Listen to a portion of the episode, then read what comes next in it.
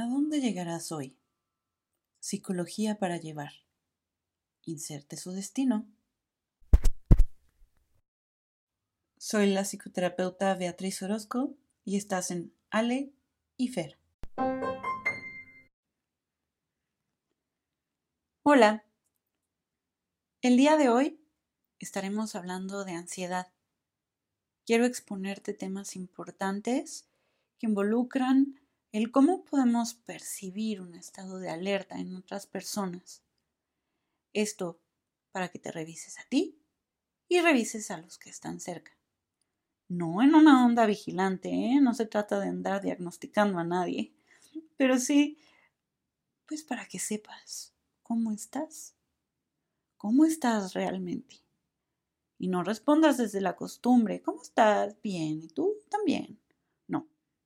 Hoy vamos a hablar de características que se muestran en el cuerpo, en la modulación de la voz, en la actitud, en la elección de las ideas que nos permiten ver y asomarnos al mundo interno de una persona, de un ser humano que hoy en día tiene que actualizar su forma de trabajo para sobrevivir en esta jungla económica. Saludos, espero que te guste. Hola, soy Fer y tengo 32 años. Soy un español youtuber que se dedica gran parte del tiempo a hacer investigación sobre feminismo, sus propuestas, fallos, diferencias en opinión, propuestas de ley útiles e inútiles. En fin, los que me han visto ya saben quién soy. Mi identidad no es secreta ni nada por el estilo, aunque uso un disfraz para los videos que realizo. La realidad es que no puedo compartir detalles muy personales de mi vida. No es lo que estoy acostumbrado a discutir en espacios públicos, pero hay algo que se me nota, y se me nota mucho. Sufro de un trastorno de ansiedad. A lo largo de varios años he generado contenido sobre noticias, escándalos, polémica y avances en el discurso feminista, intentando hacer un contrapeso, considerando que la necesidad real del español actual es llegar a un verdadero balance en cuanto a derechos asociados a la identidad de género y otros temas. Es decir, dar un sustento racional y preciso, comenzando por una revisión ideológica que atienda el derecho de las personas. Para ello hay que estudiar, informarse y atreverse a señalar los errores sin censura. Pero no estoy en este podcast para convencerles de nada, ni siquiera para exponer temas que corresponden a mi blog. Estoy aquí para mostrarles al hombre que habita dentro del blogger. Primero, puedes saber que padezco de un trastorno de ansiedad por el modo en el que hablo, siempre deprisa, apretando las cuerdas vocales, empujando la garganta hacia arriba. Lo puedes percibir en mi voz trending topic y cuando me metí en las tendencias intenté buscar el origen de todo. ¿Cuál era el catalizador de que Broncano e Ignatius Farray fuesen trending topic en España? Bueno, pues todo tenía que ver con el tema de moda de estos días alrededor de las protestas raciales que se estarían reproduciendo por todo el mundo después de la muerte de George Floyd a manos de la policía en Estados Unidos. Evento a partir del cual toda la gente en el mundo se está volviendo un poco piruleta, en mi opinión. Mientras hablo, transmito una sensación de urgencia inconformismo y escandalización. Claro que a veces los temas que comparto son para sentirse escandalizado, pero ahí está el siguiente punto. De todas las cosas que yo pudiera hablar, de todo lo que yo pudiera analizar sobre un tema, prácticamente siempre soy yo el que termina escogiendo, el que tiene la última palabra de la nota que se resaltará en mi canal, y así escojo con frecuencia algo que llama notoriamente mi atención. Luego, este tema lo parto en pedazos que prestaré a su análisis. ¿Y qué crees? Siempre doy contextos vivenciales de la problemática que abordo. Es característica mi forma de exponer los temas, mencionar alguna u otra manera en que hombres y mujeres de mi país son afectados por la situación que presento. Entonces ahí está el siguiente indicador. No puedo distanciarme del tema de estudio. No hay neutralidad que observa desde afuera. Estoy emocionalmente involucrado en lo que te estoy diciendo. Podrías pensar que eso me convierte en una persona sana y sensible, pero este es mi modo de vida. todo el tiempo me rodeo de notas más o menos aparatosas sobre la opresión de un género sobre el otro, o sobre una subcultura sobre otra, todos los días. Entonces llevo tres señales. Uno, mi tono de voz apretado y fuerte.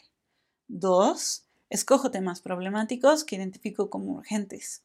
Tres, tengo una sobreidentificación. O sea, miro al problema desde dentro de manera personal, cercana. ¿Le sigo? Mientras me ves exponiendo, voy brincando en mi asiento y azotando las manos hacia adelante, haciendo énfasis en lo que digo. También, si te dedicas a hacer videos, sabes que hay recursos de modelación de voz y postura que hacen que un video sea más agradable de ver, pero ese no es el punto. Volvemos a lo antes mencionado de todos los temas que pudiera abordar y de todos los modos en que yo pudiera exponerlos, he escogido estos. O me han surgido estos. Porque van más o menos con mi personalidad o en este caso con mi trastorno. Otro detalle. Uso disfraz y uso una identidad, no mi nombre, no mi cara. Ojo, es otra decisión creativa, por supuesto.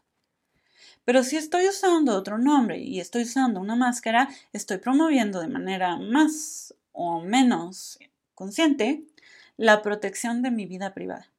Ello generará que no me reconozcas con la misma facilidad si me encuentras en la calle. También ello provoca que no me tenga que preocupar demasiado por mi apariencia el día de la filmación. Otro aspecto importante es que no me puedes ver los ojos.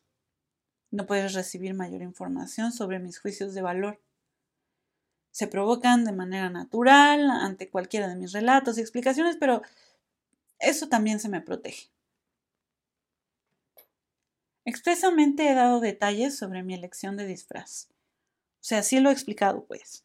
Pero no les hablo de las ganancias secundarias que esto me brinda en interacciones sociales íntimas o, bueno, más personales pero claramente se asoman mis necesidades cuando tomo estas herramientas creativas.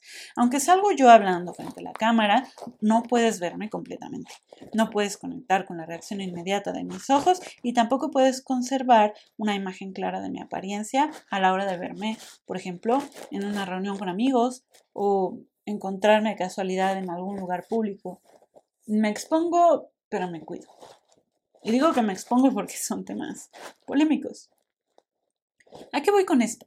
Que soy una persona que da valor esencial a su intimidad, su vida privada.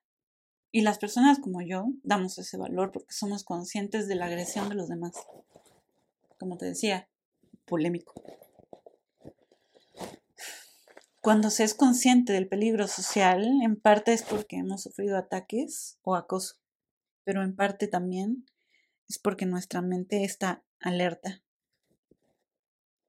es importante para mí y las personas que se identifican conmigo entender claramente que no es lo normal conservar un estado de alerta la mayor parte del día, la semana, el mes. Yo ya me acostumbré. Es más, ya es mi modus vivendi. Chistoso, pero se nos ha olvidado que el estado mental es un proceso interno y es modificable. Por supuesto que nos acostumbramos a una forma de sentir. Por supuesto que ya me acostumbré. Por supuesto que siempre existieron y existirán las personas perversas, la agresión y las noticias terribles.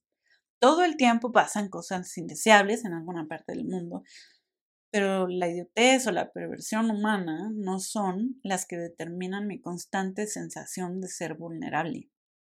Mi eterno estado de en guardia. Sí, te lo cuento como me lo cuentan a mí. Existen las personas que no gastan un segundo de su día en preocuparse por saber a dónde vamos a parar. Hay gente que no tiene idea qué es Black Lives Matter. Hay gente que no sabe qué dijo JK Rowling. Hay gente que no se enteró que quitaron la película de lo que el viento se llevó por tener contenido racista. Tampoco estoy queriendo decir que si no estás enterado en las noticias, entonces no tienes ansiedad o al revés. Si estás enterado de las noticias tienes ansiedad, pero yo cumplo con muchas características. Y lo curioso es que este constante foco rojo que ahora es mi vida se ha convertido en mi forma de trabajo, mi pasión, y me lo aplauden y me lo agradecen y hasta me pagan por ser como soy. Conozco a un hermano del mismo dolor, otro youtuber al que también le pican temas de angustia. Él habla de fútbol, principalmente habla de Fútbol Club Barcelona, pero ahora que no había fútbol, se permitió hablar del resto de sus angustias. Por ejemplo, cómo ser un hombre heterosexual español te hace vulnerable. ¿Por qué el feminismo y los derechos de la mujer están acabando con la posibilidad de un romance seguro? Este tío menciona que no le interesa tener pareja porque le quitaría mucho tiempo. Pero si se animara a tener novia, según dice, tendría que asegurarse de estar con alguien que no lo demandara por acoso en algún momento. En eso nos conectamos. Yo nunca hablo de fútbol, él rara vez habla de feminismo, pero va de nuevo, no es el tema, no es la crítica, son las decisiones creativas las que accidentalmente revelan nuestro estado mental. Este tío también grita mientras aprieta la garganta cuando habla. A veces hasta termina la oración con una fuerte palabra en tono lamentoso. Óyelo y me dejo engañar. No, no es una cuestión de que si, te engañan eres tonto. Engañarnos nos engañan a todos continuamente. ¿Eh? O sea, nos engañan a todos continuamente en todo. Incluso haciendo el mayor de los esfuerzos y siendo la persona más desconfiada, mm, te acaban estafando. Grita, reclama, señala desperfectos de todo tipo, intenta hablar de lo bueno y lo malo, pero termina gastando gran parte de cada uno de sus vidas en señalar las carencias de los equipos, directiva y jugadores. Tampoco pone su cara en el video, por cierto. Es más un formato podcast que un video como tal. De nuevo, es consciente de la percepción de la gente, aunque él expresa que no le ve mucho sentido en aparecer en la pantalla.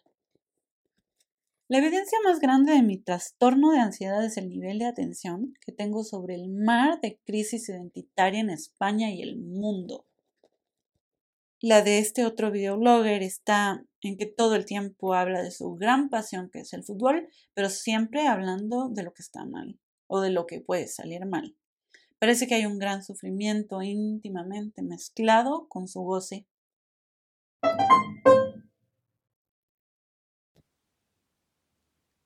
¿Llegó la hora? Inside. Ha llegado la hora de que te caiga el 20. Anda, mi primera conclusión es que después de oír esto vas a decir, pues si Betty está hablando de ansiedad y depresión cada semana, entonces Betty tiene ansiedad y depresión. Eh, no se trata de hablar de mis temas personales, sí, sí tengo mis rasgos de cosas, pero yo podría autointerpretarme principalmente entendiendo que me empieza a llamar mucho la atención cómo la gente no logra zafarse de estos comportamientos de atención a la ansiedad y a la depresión. Me llama la atención cómo o piden ayuda o tratan de aguantarse todo lo que les está pasando con esta crisis mundial. Y sí, ahí se asoma mi miedo y sí, Ahí se asoma mi ansiedad. Pero terminando de hablar de estos chicos, me parece que es momento de alertar a todo mundo. La ansiedad se está convirtiendo en un tema cada vez más presente. Me aparece por lo menos un comentario al día de alguien que anda buscando ayuda para su ansiedad o remedios para la misma, ya sea en redes sociales o mis mismos amigos en WhatsApp o mis pacientes. Y es que se está normalizando el estado de alerta. No normalizando tanto como para que no te enteres, pero se está normalizando escuchar cosas como quédate en casa, sana distancia, sanitización, casos confirmados. Cuando llega la costumbre, se hace más complicado salir del cuadro de ansiedad. Ojo. Además de pensar en la pandemia, yo quiero dar mi opinión sobre otro asunto que nos concierne y que también parece anunciar un desarrollo de ansiedad. el tema de la comunicación pública en Internet. Por eso escogí hablar de estos dos youtubers básicamente. Y es que parece que estamos en tiempos modernos con mayores libertades que en cualquier otro momento en la humanidad, pero pasan dos cosas. Uno, nos estamos viendo obligados a hacer mayor uso de redes sociales, herramientas digitales, convirtiéndonos, entre comillas, en figuras públicas. Y dos, estamos teniendo que usar esos espacios para compartir nuestros conocimientos y opiniones acerca de una gran variedad de temas, volviéndonos propensos a la crítica el acoso o la censura. Y a los que ya les ha tocado saben que la comunidad puede llegar a ser bien hostil. Como les ha pasado a estos dos españoles, les cuento. Todos estamos a un tuit de distancia de destruir nuestra reputación. Como cuando la escritora de Harry Potter decidió dar su opinión sobre las personas trans y otros asuntos de género. Yo me lo pregunto seriamente. ¿Será que ya no existe la libertad de expresión? ¿O será que realmente nunca existió? ¿No tendría alguien el mismo derecho de decir que los blancos son racistas, así como de decir que los morenos son racistas? Por ejemplo. ¿No tenemos derecho a dar una opinión a riesgo de ofender a alguien? Digo esto porque la emergencia sanitaria nos ha llevado automáticamente a mejorar la relación con nuestros monitores. Teletrabajo, telefiesta, telegraduación, Tienes que verte presentable para la cámara y lanzarte a decir cosas por las que probablemente serás juzgado. Esta ansiedad sanitaria va muchísimo más allá de la preocupación por enfermarse. Implica cambios para los que muchos no estaban listos y ni querían estarlo. Y esto ha sido todo por hoy. Nos oímos la próxima semana. No sin antes recordarles que pueden seguirme en Facebook o en Instagram con el arroba beopsychology o el hashtag Ale y Fer Podcast.